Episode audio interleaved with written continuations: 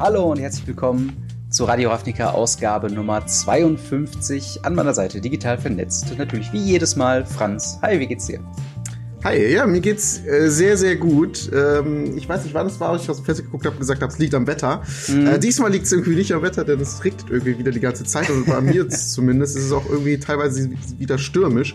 Ich habe gerade meine Gartengarnitur auf den Balkon gestellt. Jetzt kann ich sie wieder reinholen, weil die wird halt vom Wind weggefegt, so in die Ecke. Und ja. da ist schon ein Stück kaputt gegangen. Wie dem auch sei, nichtsdestotrotz bin ich ähm, äh, guter, guter Laune. Wir haben viele schöne Themen heute tatsächlich, ja. finde ich. Und äh, darauf freue ich mich.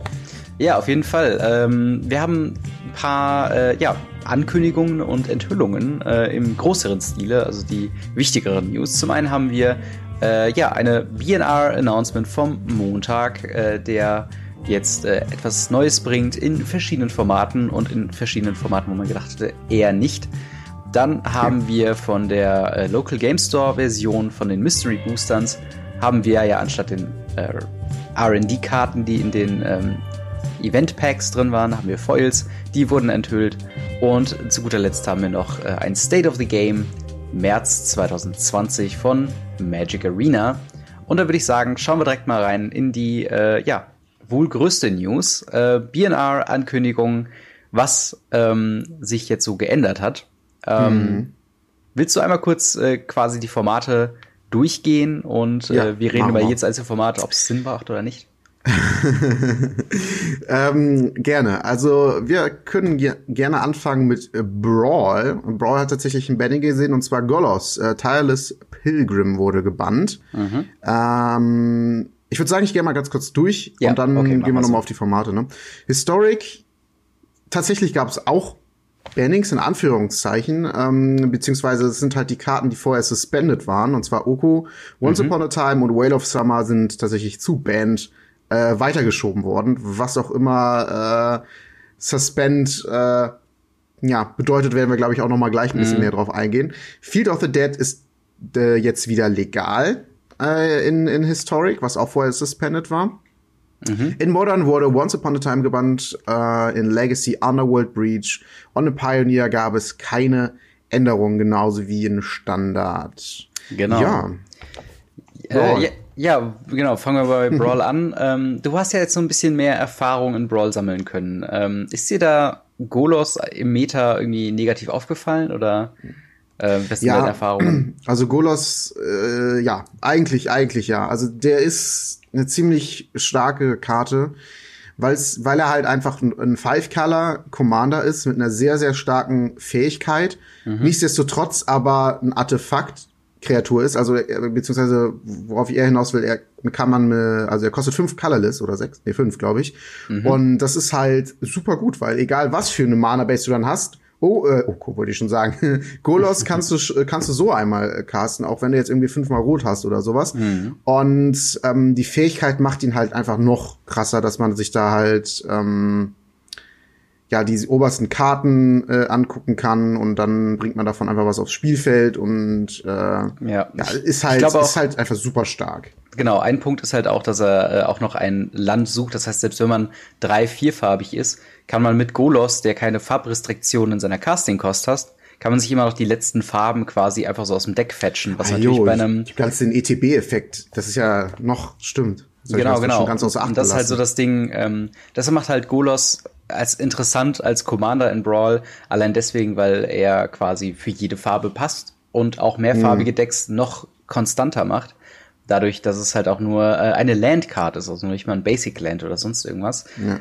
Ähm, und da können natürlich Utility Lands drin sein, äh, so wie eine Blast Zone oder ähm, hier, wie heißt das nochmal, das äh, Field of the Dead und sowas alles. Ähm, und dementsprechend war einfach Golos so eine Allerheillösung. Was irgendwie lustig ist zu sehen, dass sich Golos so krass entwickelt hat. Ähm, Gerade auch mit Field of the Dead, auch in anderen Constructed-Formaten von einer mhm. Karte, wo ich dachte, ach ja, Crap Rare, vielleicht irgendwas für Commander, bis halt hin zu äh, in verschiedenen Formaten schon äh, in Bann-Announcements irgendwo im Text aufgetaucht und das äh, zu große Consistency bringt. Ähm, ja, aber im Endeffekt ähm, Golos, Tireless Pilgrim jetzt in ähm, Brawl rausgeflogen. Historic, wie du schon sagtest, Ähm, wie gesagt, Oko und äh, die äh, grüne äh, Crew zieht weiter durch die Formate, wo sie nach und nach überall gebannt werden. Ähm, oh, ich habe so den Zug verpasst, den, den Oko in Foil Pre-Release, den ich habe, zu verkaufen. ja, lustige Nebengeschichte. Letzten Freitag habe ich tatsächlich ein alternatives Artwork ähm, Oko äh, in, also mit Borderless und so weiter in Foil aufgemacht. Äh, was ja, ich Wahnsinn. Sehr, Hast leider auch den Moment verpasst, wo die Karte ja, nicht viel wert war. Das, das aber schon, immerhin aber, trotzdem. Aber immerhin noch 60 Euro. Also das ist schon äh, ja. ein ordentlicher Preis für eine Karte, die in sämtlichen Formaten eigentlich gebannt ist. Ähm, aber wie gesagt, ne, die äh, drei Karten, da brauchen wir, glaube ich, nicht mehr zu sagen. Ge gefühlt in sämtlichen Formaten auf jeden Fall. Genau, genau. Also in, hoffentlich habt ihr die Karten, wenn ihr diese Formate spielt, schon losgeworden äh, in irgendeiner Art und Weise. Äh, ein interessanter Punkt ist tatsächlich Field of the Dead, das jetzt wieder zurück nach Historic kommt. Und ähm, ich muss sagen, ich finde es erstmal löblich, quasi äh, Karten von der Bannliste wieder runter, also Bannliste, ne? In Historic ist es ja, ja suspended, wegen dieser ähm, Online-Geschichte, dass man es halt schnell ähm, quasi ändern kann.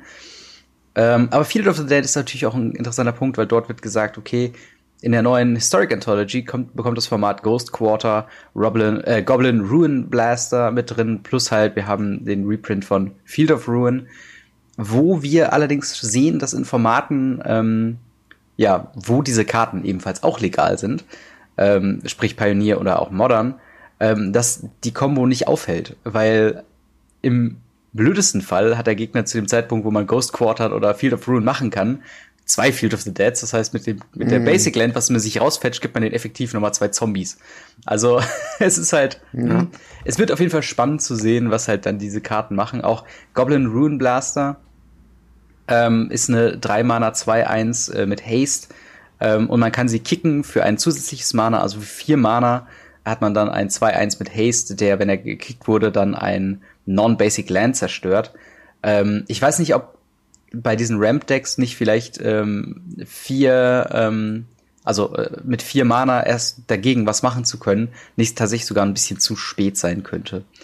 Es könnte sein, dass das ein bisschen auf On the Play und On the Draw ankommt, also ob man jetzt ja. startet oder eine Extra-Karte zieht. Ähm, aber ich gebe dir recht, also wir hatten während, ich meine, wann war das? M20, ne? Field of the Dead.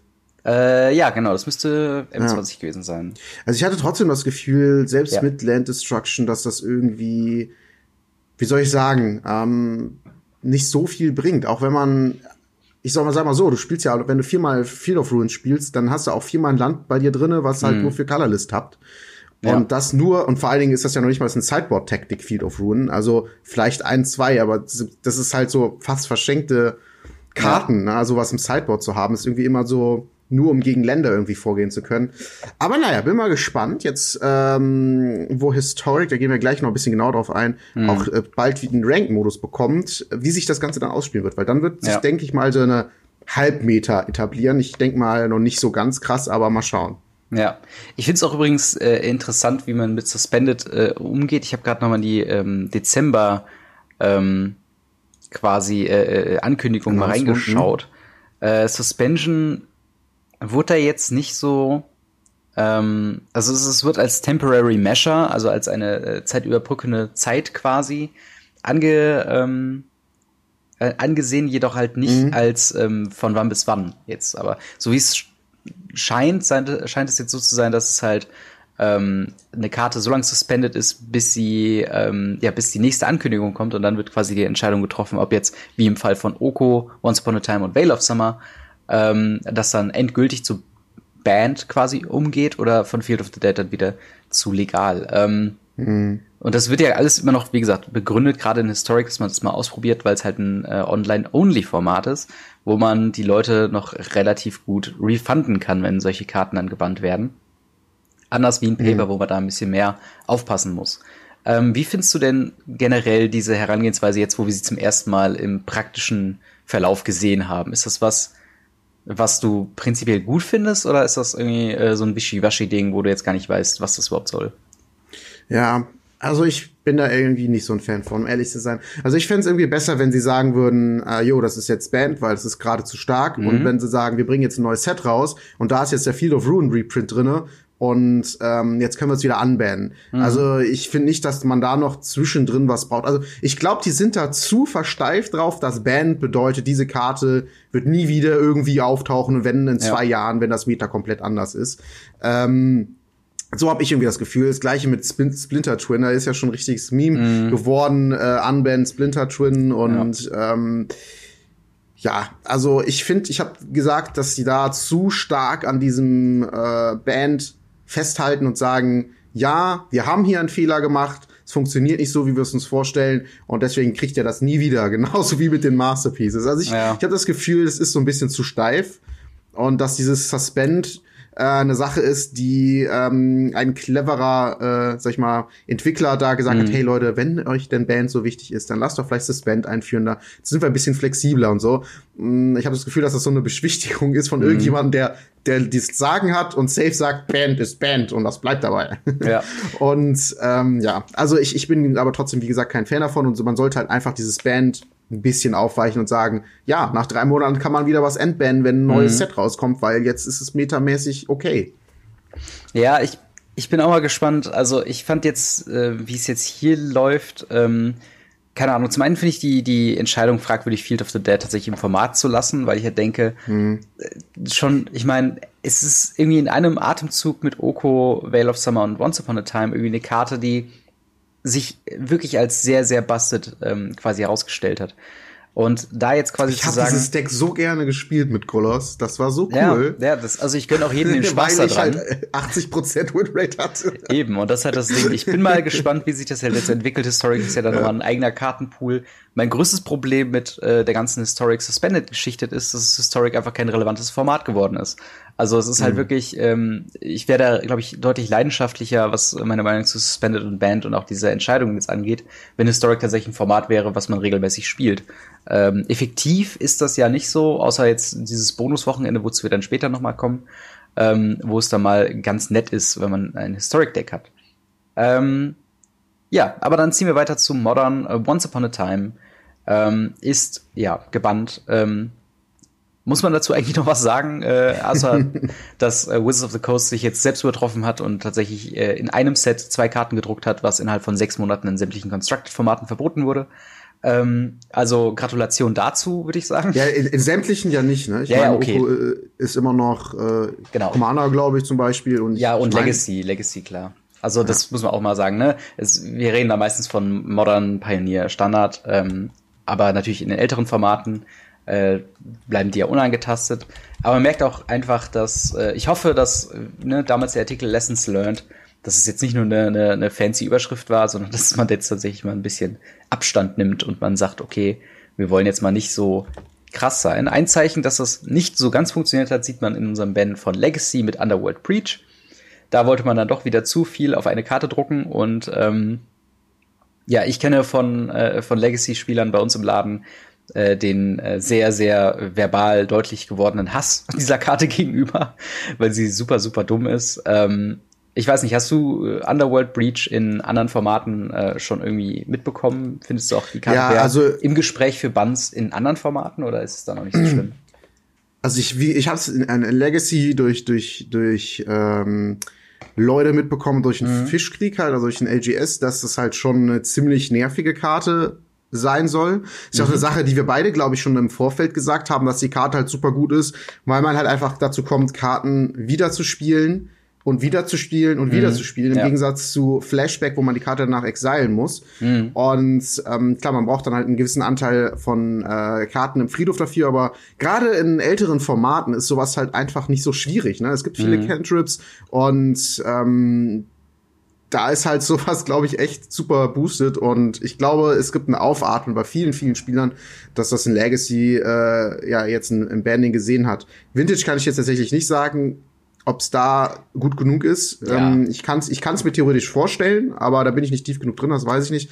Ähm, und ja, Standard hat es bisher tatsächlich noch nicht so viel gesehen, aber ich, ich glaube, irgendwann wird die eine oder die zwei Karten kommen, wo mhm. dann Underworld Breach ziemlich, ziemlich gut ist und äh, man genau das möchte und viele Karten replayen und dann wird da auf jeden Fall was abused. Ja. Kann ich mir auf jeden Fall gut vorstellen. Also wo ich Underworld Breach ähm, jetzt auch in Persona mal performt äh, habe sehen, ist in Pioneer, ähm, wo dann quasi das ja die eine der Combo-Sachen ähm, ist, die man dann braucht, um halt quasi durch sein ganzes Deck quasi im effektiv durchzuspielen, wo man dann immer wieder die Spells, die äh, Lotus Field an sich enttappen, aus dem Friedhof spielen kann für einen Mana. Man generiert durch das Tappen von Lotus Field äh, quasi netto plus mhm. Mana und man hat dann seine ganzen Filter-Spells mit äh, Strategic Planning und so weiter, dass du den Friedhof immer voll kriegst.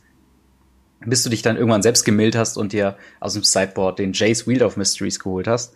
Ähm, also auch da Ach, ich weiß nicht, ob ich die Karte wirklich auch gebannt sehen möchte. Also, es ist auf jeden Fall so, es ist auf jeden Fall so ein Dynamitfass, sagen wir es mal so. Also, es wartet eigentlich mhm. nur darauf, dass es irgendwann explodiert. Und ich bin mir nicht sicher, wie gesund ein Format ist, wo äh, so eine Karte quasi immer dabei ist. Natürlich ist es auch mal Spaß, drum rumzubauen. Ähm, aber ich glaube, gerade in Legacy ist es fast schon vor langer, langer Zeit explodiert und jetzt hier natürlich, ja, offensichtlich, dass es dann ähm, gebannt werden muss. Äh, ja, aber wo wir gerade schon bei Pioneer sind, eine der größten Sachen vor dieser Ankündigung, wo alle Leute gesagt haben, okay, wir müssen uns jetzt äh, ne, darauf einstellen, in Pioneer wird sich jetzt wieder was ändern, denn wir kennen die mhm. Situation, mhm. äh, die mir Inverter und Lotus äh, Breach Decks ähm, sind zusammen ungefähr 20 Prozent des Meters, bei manchen Turnieren deutlich höher, bei manchen Turnieren deutlich weniger. Also Combo ist jetzt auch äh, in Pioneer so richtig krass angekommen. Mhm. Und äh, da haben alle gesagt, okay, die mir Inverter muss jetzt irgendwas getan werden? Ist es jetzt Zeit für Dig Through Time oder ähm, äh, hier Treasure Cruise, dass die Karten jetzt doch noch gebannt werden? Äh, müssen wir ein, ein Underworld Breach bannen für Lotus Breach Combo oder trifft es vielleicht doch Tessa's Oracle oder Jace Wielder of Mysteries? Im Endeffekt nichts. Also es ist wirklich keinerlei Änderung. Ähm, es wird sogar noch äh, in einem Artikel kurz gesagt, dass sie eigentlich ganz glücklich sind, wie das Pioneer Metagame gerade ähm, aussieht. Es wird natürlich mhm. nochmal Bezug genommen auf die verschiedenen, ähm, ja, auf die verschiedenen Decks, wobei allerdings gesagt wird, dass ähm, die Mir-Inverter nur eine Winrate hat von 49% gegen Nicht-Mirror-Matches äh, und dass sie ja ungünstig aufgestellt sind gegen fünf der zehn meistgespielten Decks. Ähm, die Winrate in anderen Combo-Decks, also bei Lotus Breach, ist es sogar noch mal weiter unten. Und äh, auch dort gibt es sehr viele ähm, ja, wohl Matchups gegen die Top-Decks, die äh, ungünstig dementsprechend sind, vor allen Dingen, wenn es dann noch äh, Sideboard-Tech dazu kommt in Form von Damping Sphere in Bezug auf, ähm, ja, auf, auf äh, Lotus Breach Decks. Ähm, das ist halt so ein Ding. Ich bin mir nicht sicher, äh, was ich davon halten soll, von dieser Ankündigung. Aber vielleicht erstmal deine äh, Sache. Wie äh, siehst du das denn? Äh, hättest mhm. du dir mhm. was äh, gewünscht in Pioneer, was sich ändert? Oder bist du da auch eher entspannt und sagst, okay, gucken wir erstmal, wie es sich entwickelt und dann können wir es später nochmal bannen. Ja, ich habe ich also ich bin ein bisschen überrascht, weil normalerweise reagieren sie halt recht schnell auf mhm. sowas. Aber ich kann mir auch gut vorstellen, dass das ähm, ja übereilt fast wäre. Also ich meine, äh, wir hatten ja schon mal über dieses Inverter gesprochen, als das so gerade so aufkam. Mhm. Und klar, es gibt nicht so viel dagegen äh, zu tun, aber ich meine letzten Endes äh, Control Decks funktionieren nach wie vor gut gegen Combo-Decks. Wenn du natürlich die ganzen Combo-Pieces wegcount hast, ähm, ja, ne, funktioniert's halt irgendwie.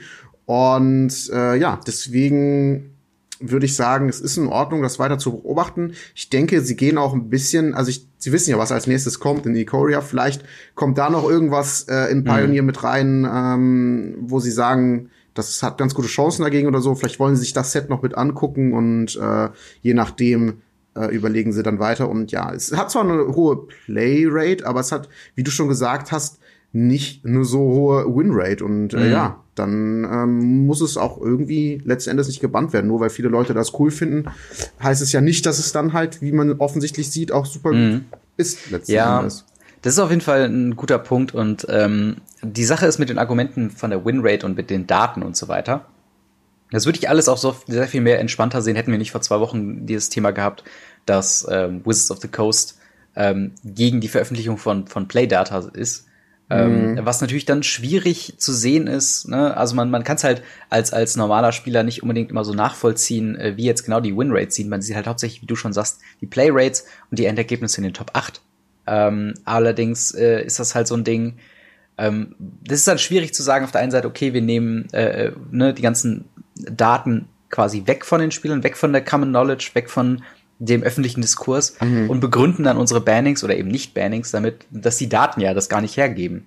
Wo das dann mhm. halt, ne, es ist so ein, so ein schwieriges Ding, wo ich mir auch unsicher bin, wie das Ganze, ähm, ja, äh, wie das Ganze halt dann weitergeht. Äh, eine Sache, die mir noch ein bisschen äh, komisch aufgestoßen ist, dass es halt am Ende noch gesagt wird, von wegen, ne, sie wollen im Moment keinerlei Änderungen an Pioneer vornehmen und haben natürlich einen Blick auf die anderen Decks. Also eine Sache, die auch noch ähm, erwähnt wurde, war das Heliod äh, Walking Ballista Mono White Devotion äh, Deck, mhm. was ja sich auch, auch so langsam mausert und wo viele drauf spekuliert haben, dass das nach einem eventuellen äh, Inverter-Bann ähm, dann zum Top-Deck aufsteigen äh, könnte. Mhm. Ähm, das haben sie alles im Blick drauf, ähm, aber links sagen sie halt auch von wegen, sie hoffen, dass sie nichts ändern müssen bis zu bis nach der Player Tour Finals in Houston Ende April.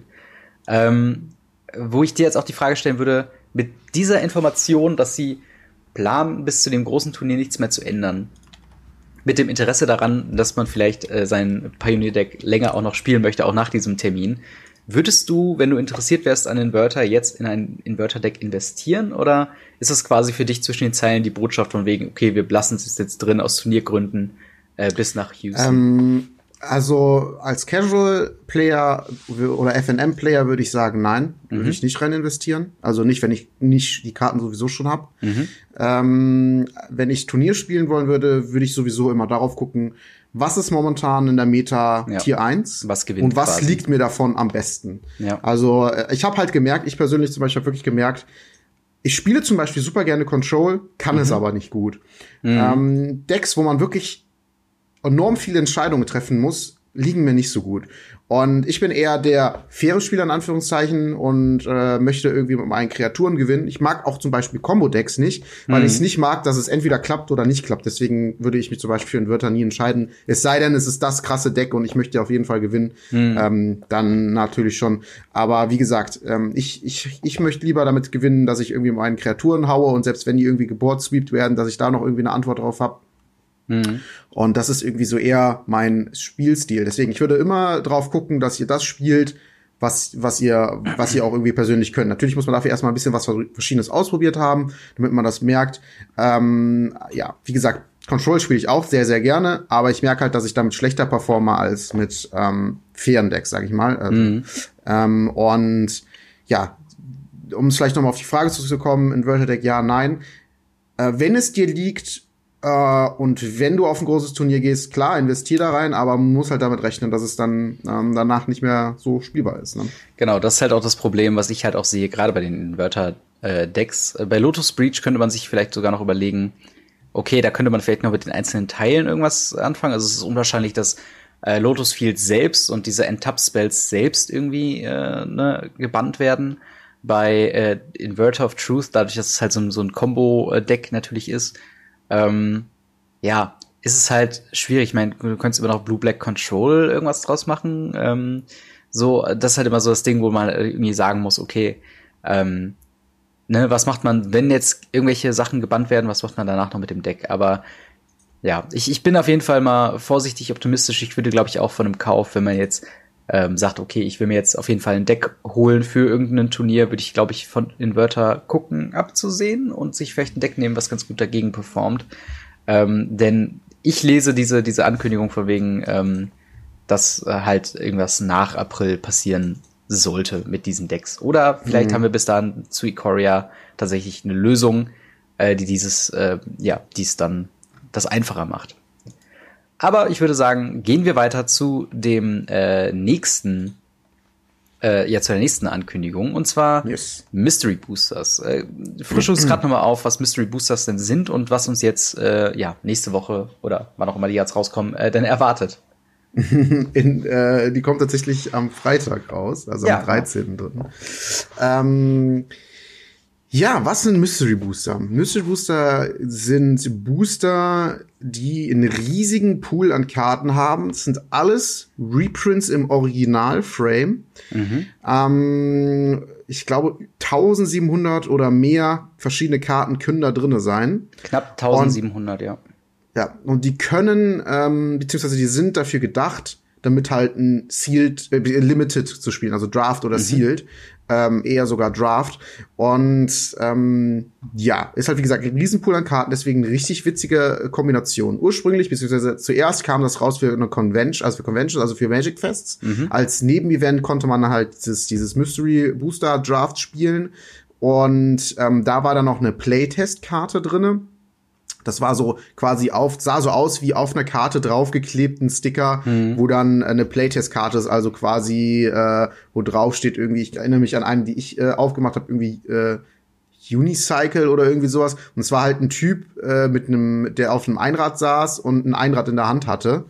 Und es war halt ein Artefakt zum, also ein Vehikel zum Ausrüsten, aber dass man irgendwie auch selber zur Kreatur machen kann. Also es war irgendwie ganz, ein ganz weirdes Ding auf jeden Fall. Wie gesagt, Playtest-Karten, um zu gucken, ob die Karte so, wie man sich die vorstellt, funktioniert. So äh, wird es zumindest gemunkelt, dass dann äh, die Karten auch so teilweise ausprobiert werden, ähm, bevor sie halt äh, dann in ein Set übergehen.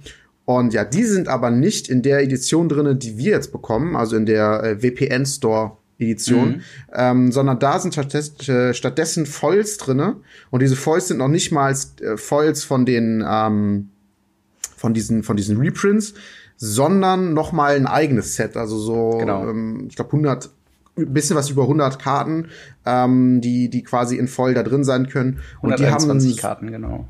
Ja, und die haben einen sehr starken Fokus auf auf Commander, also ähm, daher sind die in Foil auch teilweise sehr viel wert. Der Preis wird natürlich dementsprechend super hart droppen und die Leute, die die Karten voll hatten, sich wahrscheinlich ärgern, alle anderen wahrscheinlich freuen, äh, mhm. äh, zumindest die Leute, die die benötigen.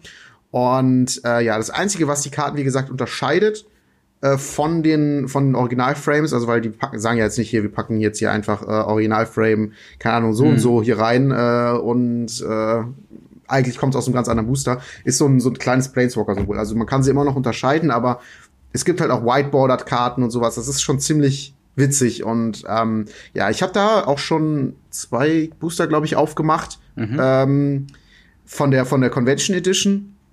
Und das war auf jeden Fall eine sehr witzige Sache. Und ich glaube, dass jetzt auch in der, ich weiß nicht, ob es in der Convention Edition auch war, da habe ich nicht drauf geachtet, aber in der VPN äh, Store Edition, meine ich, ist es auch so, dass da von allen Farben jetzt zwei Karten drinne sind. Genau. Ähm, ja. Also, dass das extra sortiert ist, quasi so eine Art. Also, es ist, glaube ich, ein super witziges Format für Limited und ähm, Kleiner Spoiler, ich, ich habe mir da ein Display bestellt. Ich werde das auf jeden Fall aufmachen. Ähm, ich werde aber gucken, dass ich die Booster äh, quasi nicht kaputt mache, damit ich die wieder reintun kann und dann auf jeden Fall noch mal eine ja. Runde spielen kann, weil ähm, da habe ich richtig Bock drauf, wirklich. Das ist, über, das ist tatsächlich was Überraschendes, weil ich habe es jetzt auch schon von mehreren Leuten auch im Local Game Store gehört, dass sie sich diese Boxen halt holen zum Rippen, wo ich dann aber auch denke, mm, ist das das, was man mit diesen Boostern machen sollte? Weil, wie du schon sagtest, von, von der Aufteilung her sind es halt immer ähm, zwei jeder Farbe plus halt ähm, zwei farblose, ich glaube sogar zwei Länder und dann halt der Rare-Slot. Äh, und halt dann einer der Karten, die wir jetzt äh, in dieser Liste von 120 ähm, ja, Foils quasi nochmal drin haben. Und auch in jedem Booster wird eine Foil drin sein. Mhm. Ähm, also, äh, wie gesagt, das ist halt, ist halt eine schwierige Sache, ob man es einfach ja, rippen sollte. Ich, ich, kann mich doch dran erinnern. Ich hatte eine Diskussion mit jemandem aus, ähm, aus dem Chat im Livestream. Ich weiß mhm. leider nicht mehr den Namen. Ähm, und das war auch mit ein Ausschlag, warum ich mir das Display gekauft habe. Denn er meinte, dass man da keinen Value rausziehen kann, weil das ist ja so weit gespreadet alles, ne? klar, 1700 ja, verschiedene ja. Karten und so weiter und so fort. Mhm. Ähm, und dass das mit Value-mäßig nicht funktioniert. Und da habe ich das, das habe ich schon als kleine Herausforderung gesehen. Ja, okay. Challenge gesagt, quasi. Genau, gesagt ja. so, ja, ich guck mal. weil ich, ich denke zwar nicht, dass es, ähm, dass, dass man da halt eine super krass viel Value in dem Sinne rausziehen kann. Mhm. Wobei man dazu sagen muss, dass da mal Expected Value äh, gesagt worden ist und im amerikanischen Raum, aber da sind die Foils auch nochmal abstrus viel mehr teurer, plus mhm. die werden ja droppen. Irgendwie Expected Value bei einer Box von 450 Euro liegt, äh, Dollar, Dollar. Ja. Ähm, und ja, I don't know, ne, das wird natürlich richtig runtergehen. Ja, ich denke mal auch. Äh, aber nichtsdestotrotz, wie gesagt, glaube ich auch, dass ohne dass ich wusste, dass ne, diese, diese Rechnung, ähm, die kam auch erst mhm. danach, würde ich, würde ich sagen, halt, ne, 50, 60, 70 Euro im Schnitt sollte man da schon bekommen und wenn du Glück hast und da ist halt eine Mana Crypt drinne, dann mhm. hast du halt direkt das Display bezahlt, ne? Eben, ja. Also es war auch so eine Sache, wo ich mir vorher überlegt habe, wie teuer wird das sein? Ähm, und wenn es wenn es halt mir zu teuer ist, dann macht das für mich keinen Sinn. Aber so, wie sie es jetzt machen, sagen 24 Booster, mhm. muss man auch dazu sagen, wie eine Master-Edition. Und ein Display kostet so 90 bis 100 Euro so ungefähr im, im äh, Online, im, im Store kann es natürlich dann immer noch ein bisschen variieren. Mhm. Ähm, da muss ich sagen, ist eigentlich okay. Also ich meine, klar, 24 äh, ist nicht 36, dementsprechend sind es nicht irgendwie 2,50 pro Booster, sondern irgendwie, glaube, 4 Euro oder sowas, wenn man es mal rechnet. Kann ja einfach mal äh, ja, so äh, ungefähr. 100 durch äh, 24. Ja. Sind, glaube ich, in dem Set drin. Genau, ich mache mal 100 durch 24, kurz einen Taschenrechner auf. Ja, 4 Euro noch was, also es kommt ja. ganz gut hin. Und ähm, ja, ist natürlich, na, aber wie gesagt, mhm. jedem Booster ist auch eine Foil drinne, muss man auch sagen. Und das ist halt eine ganz witzige Sache, ich, ne, wenn man sagt, 12 Euro kostet dann quasi ein Draft, dann rechnet man noch ein bisschen was drauf, weil der Store muss ja auch noch verdienen und so, dann sind das vielleicht 20 Euro für einen Draft. Und das ist ein Draft, den kann ich auch bezahlen, im Gegensatz zu einem Master Draft ja, oder, genau. äh, oder so anderen Sachen, die irgendwie ultra teuer sind. Und ähm, das ist auch eine Sache, da ist, glaube ich, super interessant, wenn man danach einfach Rare Pick macht, ähm, ja. weil der kann halt auch schon einiges an Value drinnen liegen. Und, Eben. Ja. Genau, da gibt es nämlich einen Artikel äh, von äh, Saffron Olive auf der Seite MTG Goldfish, den habe ich mir jetzt einfach mal als Referenz hier genommen. Der hat nämlich mal die mhm. Top 10 ähm, ja, wertvollsten Karten nur aus den Foils quasi. Also ja. da sind die, äh, was du eben meintest mit Mana Crypt und so weiter, die sind noch nicht mal dabei. Äh, und da sieht man halt auch den starken, starken ähm, ja, Commander-Fokus, denn die teuerste Karte ist äh, Sen Triplets, ähm, ein äh, Legendary Artifact Creature Human Wizard äh, in den äh, Esper-Colorn. Und äh, das ist wohl die fünft beliebteste Esper-Karte überhaupt.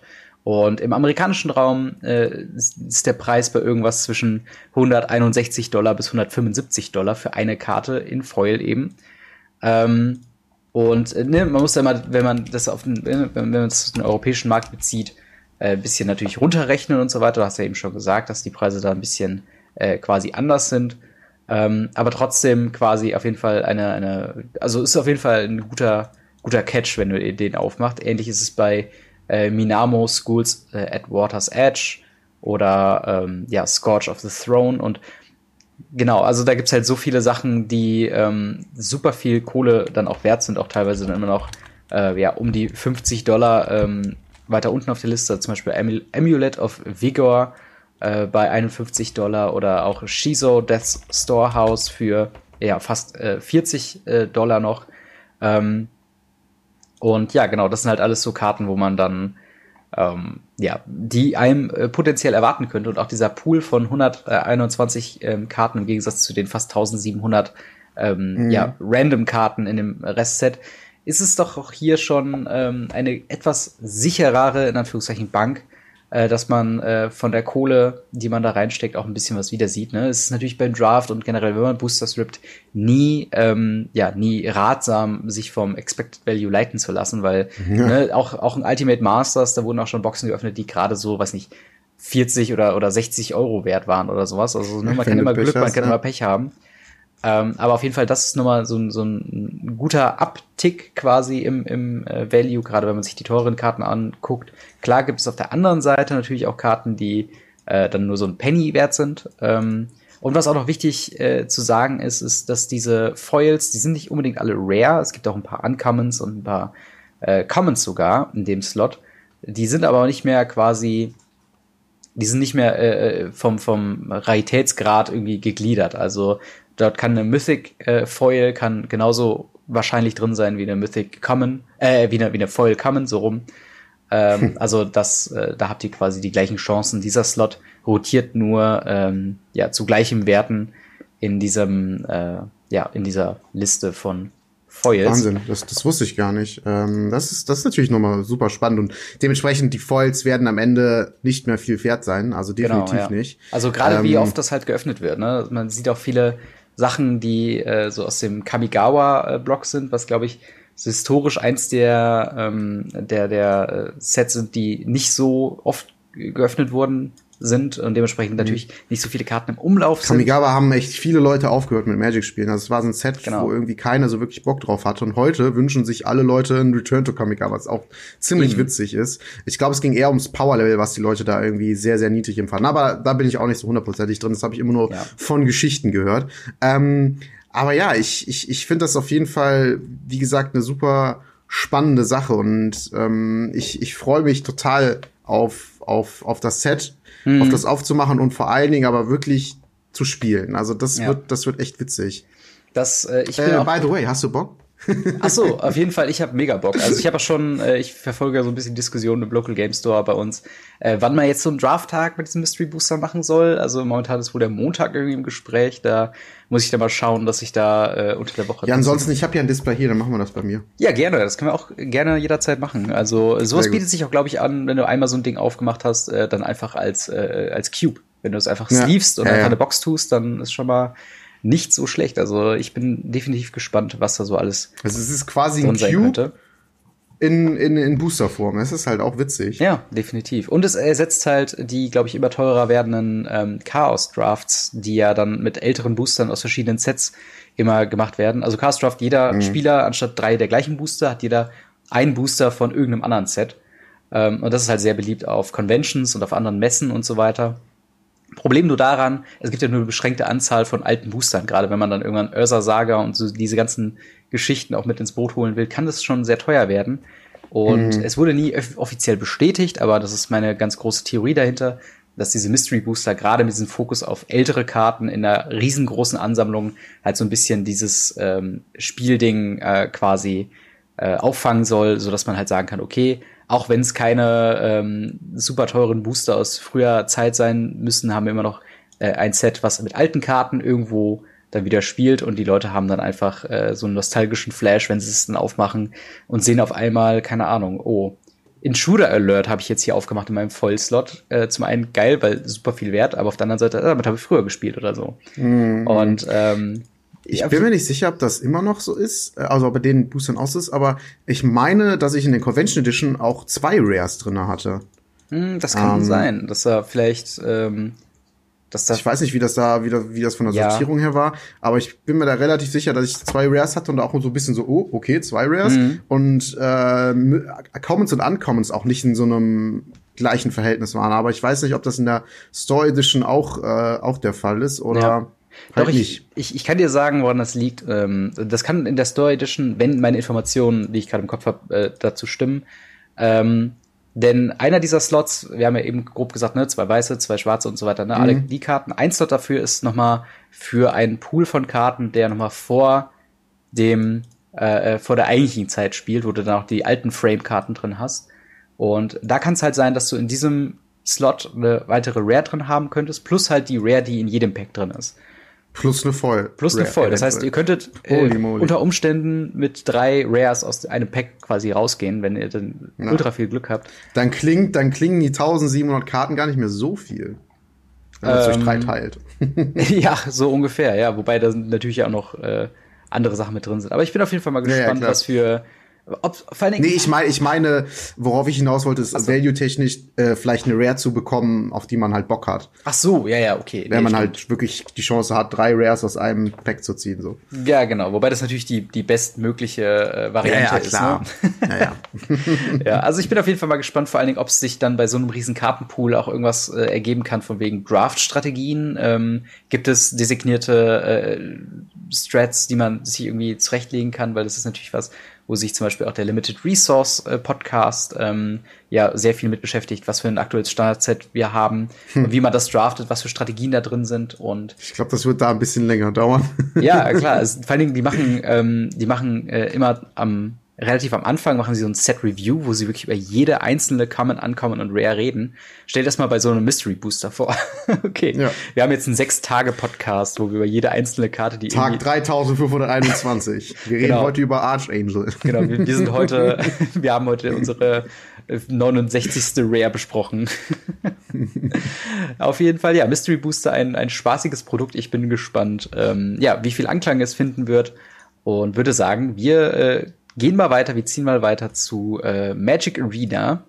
ähm, wo wir natürlich unsere monatliche Ankündigung haben mit State of the Game äh, im März. Ähm, kurz runtergerattert, was da alles drin ist. Ähm, die Historic Anthology 2 hatten wir, glaube ich, letzte Woche gerade noch so äh, besprochen.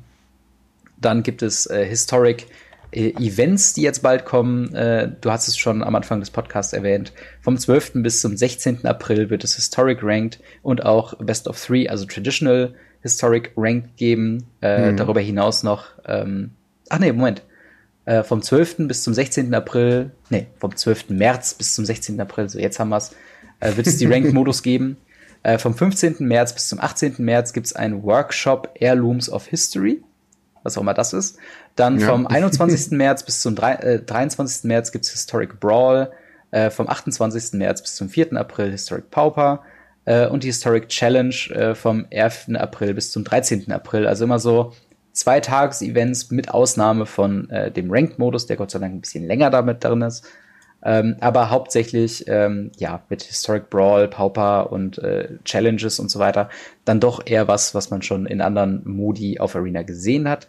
Ähm, dann ähm, ne, ein bisschen kosmetischer Kram im Sinne von der äh, Talia ähm, Secret Lair, die dann auch ungefähr zu dem Zeitpunkt rauskommt. Dann Direct Messaging, wo man dann im Freundeskreis ähm, quasi endlich chatten kann. Das Ganze wird funktionieren über äh, Links, äh, ist dann ja dieser. Ja, das war auch so blöd. Ne? Ich habe öfter mal eine Herausforderung bekommen mhm. und wollte dann irgendwie dieser Person mitteilen, ja, geht gerade nicht, ich bin gerade irgendwie am Streamen oder mhm. äh, wollte jetzt gerade wieder aufhören. Und dann geht man halt einfach off und ohne was zu sagen. Ja. Und das klingt halt so ich ignor, ignoriere dich einfach mal. Genau, genau, so ungefähr. Das ist halt echt blöd. Ja, und ähm, dementsprechend, wie gesagt, wird sich halt links dieses Feld, man hat ja schon unten links dieses Icon mit dem kleinen Mannequin, wo man draufklicken kann und dann sieht man seine Freundesliste, wenn man dann eine führt.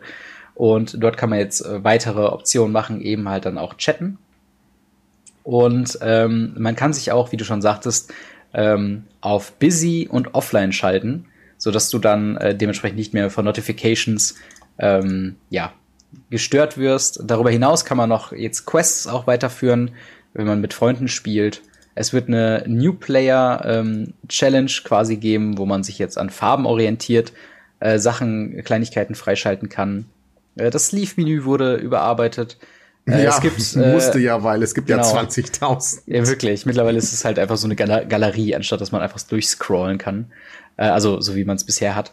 Äh, dann gibt es eine neue äh, Evolution der Emotes quasi, wo ähm, ganz, äh, wenn jetzt zum Beispiel der Gegner ähm, ja mit äh, ne, irgendwie nice äh, antwortet oder nice dir gegenüber schreibt, verwandelt sich deine Option nice zu sagen in thanks.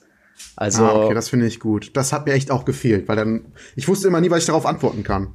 Genau, genau. Also es war halt echt bescheuert. Und ebenso ist es bei Oops mit Sorry quasi. Also wenn der Gegner mhm. dich upst, kannst du halt sagen, sorry. ähm, also ob man das jetzt als Evolution der Emotes auf Arena bezeichnen kann, schauen wir mal. Ja. Aber das sind soweit die, die Ankündigungen, die jetzt direkt kommen. Ähm, ja, wie, wie ist denn deine Meinung zu dem ganzen Kram? Ne? Was, was haben wir denn? Also Historic haben wir, glaube ich, schon im großen Stile bearbeitet. Würdest du dich jetzt bei diesem Historic Ranked ähm, dazugesellen? Ähm, ja. ja. Also ich muss sagen, ja, weil ähm, ich, ich, ich streame ja mittlerweile mehr mhm. und ähm, das ist halt eine willkommene Abwechslung. Also ich habe jetzt die letzten Streams, weil ich einfach weil ich Lust hatte, mal ein bisschen zu leddern, wirklich konsequent monorot Ladder gespielt und es mhm. lief eigentlich ganz gut. Und ähm, ja, da mal zwischendrin ein bisschen mit den Decks zu rotieren und auch mal in ein anderes Format zu gehen, finde ich nicht schlecht. Also ähm, ich denke, dass ich da mir was machen werde. Ich habe ich hab, ich hab zurzeit auch schon ein Historic Deck. Ich gucke aber mal, ähm, ob ich jetzt vielleicht nur noch was anderes zusammenstelle. Mal mhm. schauen. Also Ranked interessiert mich halt einfach. Da habe ich halt wirklich Lust drauf und ähm, schauen wir mal, wie weit wir da kommen. Ich bin mal gespannt, ob das einfach als Constructed wahrscheinlich äh, äh, ja. Rank gilt und ob du währenddessen auch noch Standard Ranked spielen kannst. Ich denke mal schon, weil Standard Ranked ist ja das Ding. Ähm deswegen spielt man ja quasi eigentlich Arena, um, um Standard zu spielen und äh, Historic mhm. wird jetzt einfach so ein Zusatzmodus sein. Ähm, ja, zumindest war es beim letzten Mal so, dass du dann einfach in deinem Playblade, also die, die rechte Seite, die dann so reingeschoben wird, ähm, dort hast du dann die Möglichkeit äh, zu sagen, okay, äh, jetzt klicke ich hier auf Historic Ranked und dann kannst du Best of One oder halt Best of Three im Traditional Ranked dann spielen. Ähm, und da wird dann einfach eine zusätzliche Option dazu kommen. Mhm. Genau. Ähm, ja, also ich persönlich äh, würde mich liebend gerne mehr darüber freuen, dass da was kommt. Aber äh, wie gesagt, es, Arena im Allgemeinen und Historic im Speziellen sind so Sachen. Ich habe das Gefühl, ich bin da momentan so ein bisschen raus. Ähm, ich glaube auch, dass die unschuldige Historic-Zeit vom am Anfang, wo man mal so ein bisschen fröhlich herumbrauen äh, will und äh, ein bisschen was herumprobieren möchte, dass jetzt auch einfach vorbei ist. Ähm, es gibt, man merkt auch im, im allgemeinen Content, wenn man sich auf YouTube und auch bei Twitter und überall anguckt, Historic findet de facto nicht statt. Äh, das ist halt einfach das große Problem an Historic. Äh, damit das ein relevantes Format wird, äh, das ist halt natürlich so eine Anthology super äh, interessant, sage ich mal, weil du nimmst neue Werkzeuge mit in den Werkzeugkoffer und kannst da theoretisch mit dran rundtinkern, aber bevor ich mich halt in dieses Format einarbeite, würde ich, glaube ich, die Zeit eher nehmen und mich in Pioneer einarbeiten, ein Format, was tatsächlich ähm, mhm. in, in der Welt von Magic stattfindet. Und ähm, ich finde, da, da gibt es halt verschiedene Aspekte von Historic dazu, die da irgendwie noch mit dazukommen. Von wegen, es ist ein Online-Only-Format. Das kann man äh, gut finden, das kann man schlecht finden. Ich persönlich finde es eigentlich gut, ähm, wenn man es denn richtig ausnutzen würde. Wenn man sagen würde, okay, als Online-Only-Format haben wir jetzt äh, spezielle Möglichkeiten, auf das Format zu reagieren und, und zu interagieren, ähm, als mit, mit traditionellem Magic. Und ich finde, wenn man das im großen Stile tatsächlich machen würde und auch ein Ranked Queue die ganze Zeit hätte, dann könnte sich sowas auch organischer entwickeln. Und ähm, dadurch, dass es jetzt schon wieder auf einen Monat beschränkt ist ähm, und man dann auch danach erstmal eine Ankündigung abwarten muss, ähm, ja, bis es dann weitergeht, mhm. plus dass man vermutlich, äh, oder dass man sehr stark dazu angereizt wird, sich diese Anthology noch dazu zu kaufen, äh, um dann im Ranked alle Karten parat zu haben, sind so ein paar Sachen, wo ich dann denke, unschön gelaufen bis halt hin zu, warum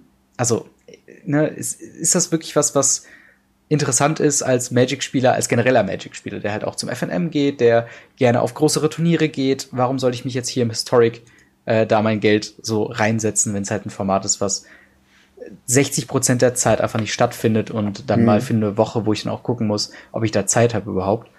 Und äh, das ist so ein bisschen was, was meine Laune bei Historic drückt, aber ich sehe auch immer noch die Möglichkeit, dass Historic ein Format wird, was durchaus spaßig werden könnte und was halt durchaus ein Eigenleben generieren könnte. Aber mit diesen herben Restriktionen, die das Format momentan hat, ähm, ja, sehe ich das einfach nicht äh, geschehen. Auch auch die Möglichkeit, einen Historic Pauper zu spielen oder eine Historic Challenge zu spielen oder Historic Brawl ist so, ja, okay, ähm, klar, nehme ich, nehme ich an, wenn ich sowieso spiele, aber im Moment ist da halt meine Laune äh, eher kritisch gegenüber. Ähm, mhm. Ja, aber wie gesagt, mal gucken, vielleicht ist das ja mal wieder was, was man ähm, irgendwie sagen kann, äh, okay, ne, wir nehmen das nochmal zum Anreiz, um das Historic-Format nochmal in größeren Stile zu überarbeiten. Aber mhm. ähm, ich glaube, bis dahin schauen wir mal. Ähm, ja, die anderen Sachen, du hast schon Direct Messaging kurz anerwähnt, äh, dass du jetzt dich auch erklären kannst, wenn du nicht auf eine äh, Challenge quasi reagierst. Ähm, ja, generell, dass man halt dann nicht, äh, ne, wenn man mit Leuten, die man jetzt nicht unbedingt ja. äh, persönlich kennt, halt ne, sowieso eine Möglichkeit hat, mal mit denen zu schreiben mhm. und ähm, nicht immer aufs Handy zurückzugreifen, was vielleicht auch nicht gerade am Ziel liegt von dem anderen, wenn man den fragen möchte, ob er irgendwie äh, ne, gerade Zeit hat, irgendwie eine Runde zu spielen oder so. Man kann ja auch dann noch mal ähm, eventuell so sowas über, über Discord zum Beispiel sagen, hey, ähm, über übrigens Discord, was ist damit? Da müssen wir auch gleich noch mal kurz drüber sprechen. Jo, stimmt. ähm, da sollte ja mal äh, was kommen. Ja, genau. Ähm, dass man dann halt irgendwie dem anderen vielleicht mal zuguckt und zusammen ein bisschen spielt und so, dass man das halt einfach alles abklären kann. Mhm. Und äh, nicht unbedingt dafür das Handy braucht oder wie gesagt, äh, Discord oder sowas wo der, der andere vielleicht gerade nicht online ist oder sein Handy nicht da liegen hat. Ich finde es einfach eine sinnvolle Ergänzung, die halt von Anfang an hätte da sein sollen. So. Ja, ja, definitiv. Also es ist halt, ja, es ist eigentlich immer wieder traurig, dass wir sagen müssen, dass äh, Arena noch keine Social-Funktion wirklich hat in einem Modus, mhm. wo es halt nicht mehr eine Beta ist und dann jetzt erst irgendwie so ein halbes Jahr nach offiziellem Release man jetzt chatten kann. Ähm, nett, aber da müsste, glaube ich, noch ein bisschen mehr kommen. Und äh, ja. Mm. Ich bin mal gespannt, was da kommt. Ich meine, eine große Sache, die da noch drauf kommt, ist ja Deck-Sharing, was nochmal den, den Friend-Aspekt quasi nochmal auf eine andere Ebene hieven würde, wenn ich wirklich in der Lage bin, dein Deck mal äh, zu spielen, ohne mir die Karten tatsächlich besitzen zu müssen. Ähm, mhm. Auch diese, diese, äh, ja, dass man jetzt Quests beenden kann, wenn man mit Freunden spielt. Das finde ich eigentlich auch eine nette Änderung. Ich würde mir das halt auch wünschen für Historic. Eine weitere äh, Fußkette, die man an dieses Format heftet, dass man damit eben nicht komplett spielen kann, sondern die Leute wollen ja immer noch oder sollen hauptsächlich Standard spielen. Ähm, ja, dann New Player Challenges. Wir haben jetzt im Detail gar nicht so viel. Ähm, nur wenn ich jetzt mal mitgezählt habe, ich glaube, das ist die dritte oder die zweite oder dritte neue Revision von der New Player Experience. Mhm. Ähm, hast du eine Meinung dazu oder ist das? Ähm ja, ich finde, äh, also ich meine, solange sie dann sowas arbeiten und es noch einfacher machen, ich denke mal, sie werden da auf irgendwelche, auf Feedbacks eingegangen sein, die sie in irgendeiner Art und Weise an New Player gestellt haben. Mhm. Übrigens, apropos Feedback, ich habe in letzter Zeit äh, nach einem Match die Frage in Arena bekommen, ob mir das jetzt gerade Spaß gemacht hat oder nicht. Und dann konnte ich mit einem traurigen Smiley hm. oder mit einem glücklichen Smiley antworten. Das fand ich auch ein bisschen weird. Seitdem ist das nie wieder aufgeploppt. Es war einmal ganz kurz. Und es war natürlich nach einem Sieg, also ja. ja. Ob das Zufall ist? Niederlage. Ja, genau. Ob das Zufall ist. Und es war auch nach einem Spiel, was ein bisschen länger gedauert hat. Mhm. Ähm, Wahrscheinlich kommt jetzt bald ein Artikel raus, äh, 95% der Spieler mögen Best of One oder genau. sowas. Ja. 95% der ähm, Spieler mochten das Spiel, was sie gerade gespielt haben, nachdem sie gewonnen haben. Den Rest haben wir gar nicht gefragt. genau, genau, ja, genau. Was auch immer man dann da rausziehen möchte. Ja. Und ja, aber auf die New Player Experience nochmal einzugehen, ähm, solange sie es verbessern und nicht verschlimmbessern, finde mhm. ich es immer eine, eine coole Sache. Nichtsdestotrotz wünsche ich mir nach wie vor, und ich sage es immer wieder, mhm. auch irgendwie eine Old Player Experience also in Form von einer Kampagne Oder zum Returning Beispiel. Player Experience, wie wär's denn damit? ja, es geht mir letzten Endes darum, dass, dass du ähm, die Möglichkeit hast, auch so ein bisschen Singleplayer-mäßig zu spielen.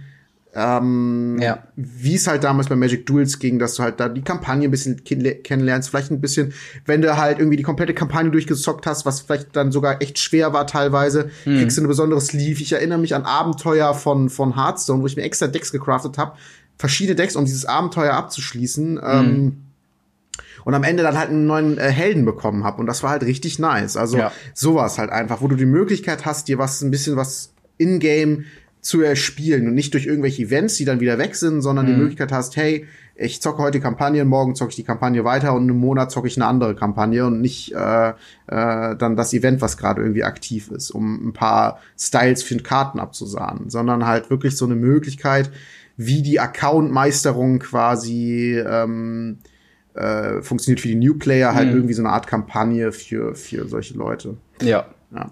Genau, dann äh, ne, Emote-Evolution haben wir, glaube ich, auch schon alles zu gesagt. Ist eine sinnvolle Änderung. Ähm, ich aber hätte man auch früher drauf kommen können. Also. Definitiv. Und ich weiß nicht. Und braucht man auch nicht ankündigen so groß. Ja, und, und dazu kommt noch, ich habe halt Emotes ausgeschaltet bei mir und es wird mich jetzt nicht dazu bewegen, die wieder anzuschalten. Also Weiß nicht, was ich davon damit machen soll. Äh, aber wir haben darüber hinaus noch in dem Artikel eine große Sache, und zwar Cube Sealed, ähm, was als Coming Soon hier äh, quasi erwähnt wurde. Ähm, mhm. Quasi, wir haben ja schon häufiger Cube schon jetzt ähm, dann äh, ne, auch schon gehört. Also quasi ein, ein, ein künstlich oder, oder von, von anderen Leuten zusammengestellter Booster-Set, ähm, wo dann quasi Karten immer nur so drin sind. Und ähm, im, äh, wenn man in Paper ein Cube oder auch auf MTGO, also Magic äh, the Gathering Online, äh, in Cube spielt, dann ähm, ja, hat man dann äh, dort immer die verschiedenen Versionen. Und da gibt's, glaube ich, den, den Vintage Cube, wo du dann auch Mox drin haben kannst, wo du dann Cryptic Commands und, und, und richtig krasse Karten von der Geschichte von Magic irgendwie drin haben kannst. Und dasselbe soll jetzt auch kommen äh, also nicht auch in, nicht in Draft-Form, sondern erstmal in Sealed-Form, weil Draft wird ja gerade noch dran gearbeitet. Ähm, das heißt, ähm, man kann sich dann für einen Betrag X, der soweit ich weiß noch nicht ähm, bekannt ist, bekommt man sechs Booster aus diesem Arena Cube, der bestehen wird aus äh, Karten, die äh, alle in äh, Arena verfügbar sind. Also alle Historic-Karten und das war es eigentlich auch schon, weil Historic schließt ja quasi alles mit ein. Hm. Äh, aber halt alle Karten, also, die aus, aus, aus Standard auch, kennt. Auch, auch äh, Historic Anthology halt, da kann man nochmal explizit erwähnen und genau, sowas genau, halt die Richtung. Genau. Also wirklich, wirklich alles, was ein Historic mit einschließt, ist dann halt auch wirklich mit drin. bin mal gespannt, Eben. ob dann, ich denke mal, Bandkarten werden zum Beispiel, könnten wahrscheinlich ja. auch drin sein, so, so ein Oko oder sowas. Ähm, kann ich mir schon gut vorstellen, weil im Sealed macht er dann halt nicht so viel wie im Constructed, wobei er noch gut genug ist. genau, und der Sinn ist halt, dass ihr die sechs Booster quasi dann äh, öffnet äh, und euch dann aus diesem Pool ein äh, 40-Karten-Deck quasi zusammenstellt, also wie es vom Pre-Release äh, dann auch kennt. Ähm, das Ganze dann nur mit allen Karten, die in Arena drin sind. Wichtig, dieses Event ist eine Phantom-Event. Das heißt, ähm, ihr behaltet die Karten danach nicht, also ihr spielt quasi einfach nur um, ähm, ja, um des Spaßes willen und die Karten landen nicht in eurer Collection hinterher. Was äh, mir die Hoffnung gibt, dass das Ganze bezahlbar bleibt. Ähm, mhm. Es gibt einen Screenshot auf, in diesem Artikel, der quasi den, die Reward-Belohnungen anzeigt, wo mhm. es tatsächlich Gems erst bei fünf Wins gibt, also bei dem also allerletzten. Bei maximal. Das finde ich eigentlich ganz, ganz cool, weil ich sehe es ja ein bisschen andersrum, dass ich sage, ähm, je nachdem wie teuer es ist und was für mhm. Belohnungen man natürlich kriegt, ähm, die Möglichkeit wahrscheinlich Gold in Gems ja. umzuwandeln. Und das gibt's ja sonst nur beim, beim Draft bisher. Mhm. Und ähm, ja, das ist, finde ich, in sich eine eine witzige Mechanik und dadurch, dass es Phantom ist, müsste es auch nicht allzu teuer sein. Es könnte halt vielleicht 500 Gold kosten oder so. Ja. Äh, und dann kriegt man halt irgendwie ähm, bei drei Wins die 500 Gold zurück und die drei und irgendwie zwei, drei Rares oder so. Und bei vier kriegt man schon ein bisschen mehr und bei fünf kriegt man sogar Edelsteine stattdessen. Genau, also, das ähm, hängt da natürlich immer davon ab, halt. von wegen, ähm, ja, wie das Ganze dann aufbereitet wird, wie das von der Preisstruktur aussieht. Ähm, mhm. Ganz blöd wäre es natürlich, wenn das ein Gem-Only-Event werden würde. Also Gems in Gold umwandeln, ja. Genau, falls ihr noch nicht genug von euren äh, Free-to-Play äh, Gold habt, könnt ihr das jetzt, jetzt umwandeln. Äh, wie gesagt, da hängt es halt viel davon ab, von wegen, was da, ähm, ne, wie die Preisstruktur an sich aussieht. Wir wissen auch noch mhm. nicht, von wann bis wann das Ganze kommen wird. Das ist jetzt erstmal nur eine Ankündigung. Ähm, die, also eine Sache, die ich tatsächlich sehr gut finde, die in dieser Ankündigung mit drin versteckt ist, ist, dass es tatsächlich immer noch dran gearbeitet wird, ähm, dass Human Drafting, äh, also 8-Player-Draft, quasi mit drin ist. Ähm, mhm. Also, dass da noch dran gearbeitet wird und dass dann auch irgendwann dieser Cube oder diese Cube-Geschichte dann auch noch, ähm, ja, weitergebaut werden soll. Ähm, ich, ja, ich, mich würde auch mal interessieren, wann ähm, oder, oder ob dann auch die Karten drin sind, die zum Beispiel bei diesem Elspeth, Elspeth gegen ähm, Ashiok-Event mit drin sind, also so Moxen und sowas alles. Ähm, ich befürchte fast nicht, weil die ja auch nicht in den Collection landen könnten. Aber das wird auf jeden Fall, mhm. auf jeden Fall noch so ein, so ein bisschen spicy, was man noch so drüber streuen könnte, was ganz interessant äh, ausschauen könnte. Vielleicht. Mal gucken. Mhm. Mhm. Ähm, aber ja, willst du, hast du Lust auf Cube? Willst du das spielen oder? Ja, ja, auf jeden Fall. Also ich finde, ich bin ja ein absoluter Limited-Fan. Äh, mhm. Deswegen bin ich auch ein Riesenfan von den Mystery-Boostern jetzt. Und ähm, ich glaube, das Cube wird, wird richtig witzig. Also, wenn es jetzt, äh, es kommt halt ein bisschen drauf an, wie groß das Set sein wird. Ich hoffe halt sehr groß. Mhm. Ähm, weil, wie gesagt, Cube heißt ja, dass es irgendwie äh, von jemandem erstellt, also von wahrscheinlich von dem Team irgendwie designt worden ist, dass es auch gut zusammenpasst, nicht einfach alles zusammengeschmissen, was es bisher gibt. Ähm, und ich hoffe, dass es halt groß genug ist, dass man halt viel Variation drin hat. Also dass man halt oft dazu kommt, ähm, verschiedene Decks zu sehen. Und ähm, das, das finde ich halt sehr spannend und mhm. das hoffe ich halt letzten Endes auch. Ja, also ich sehe das eigentlich ähnlich. Da versuche ich jetzt mal meine Skepsis ein bisschen äh, runterzurücken und sage einfach, ich freue mich auch einfach darauf, da mal vielleicht ein paar ganz nette äh, Karten dann irgendwie draus zu ziehen. Und vielleicht hat man da wirklich auch eine Möglichkeit, äh, ein bisschen was anderes ähm, dann zu spielen. Ich bin auch mal gespannt, ob der Arena Cube jetzt einfach nur aus allen möglichen Karten, die in Arena drin sind, jetzt fest bestehen wird oder ob das tatsächlich eine, also ob sich da ein Designer nochmal dran setzt und sagt, okay, es macht Sinn, diese Karten reinzunehmen, aber andere Karten nicht und das ist quasi. Ja, würde ich das sagen, ich meine, so ein Cube klingt halt, also ist für mich halt eine eigentlich, Auswahl. An eigentlich Karten. schon, ja. Und vor allen Dingen, wie dann die, ähm, ja, die Strategien aussehen wird, weil wir kennen das ja auch aus dem äh, Vintage Cube bei Magic äh, Online, wo dann äh, quasi ganze Artikel nochmal drum geschrieben wurden, okay, welche Strategien hat man, weil gerade beim Cube kannst du ja auch beliebig viele Rares irgendwie dann in so einem Pack auch mal drin haben, in mm. so einem mhm. virtuellen Pack.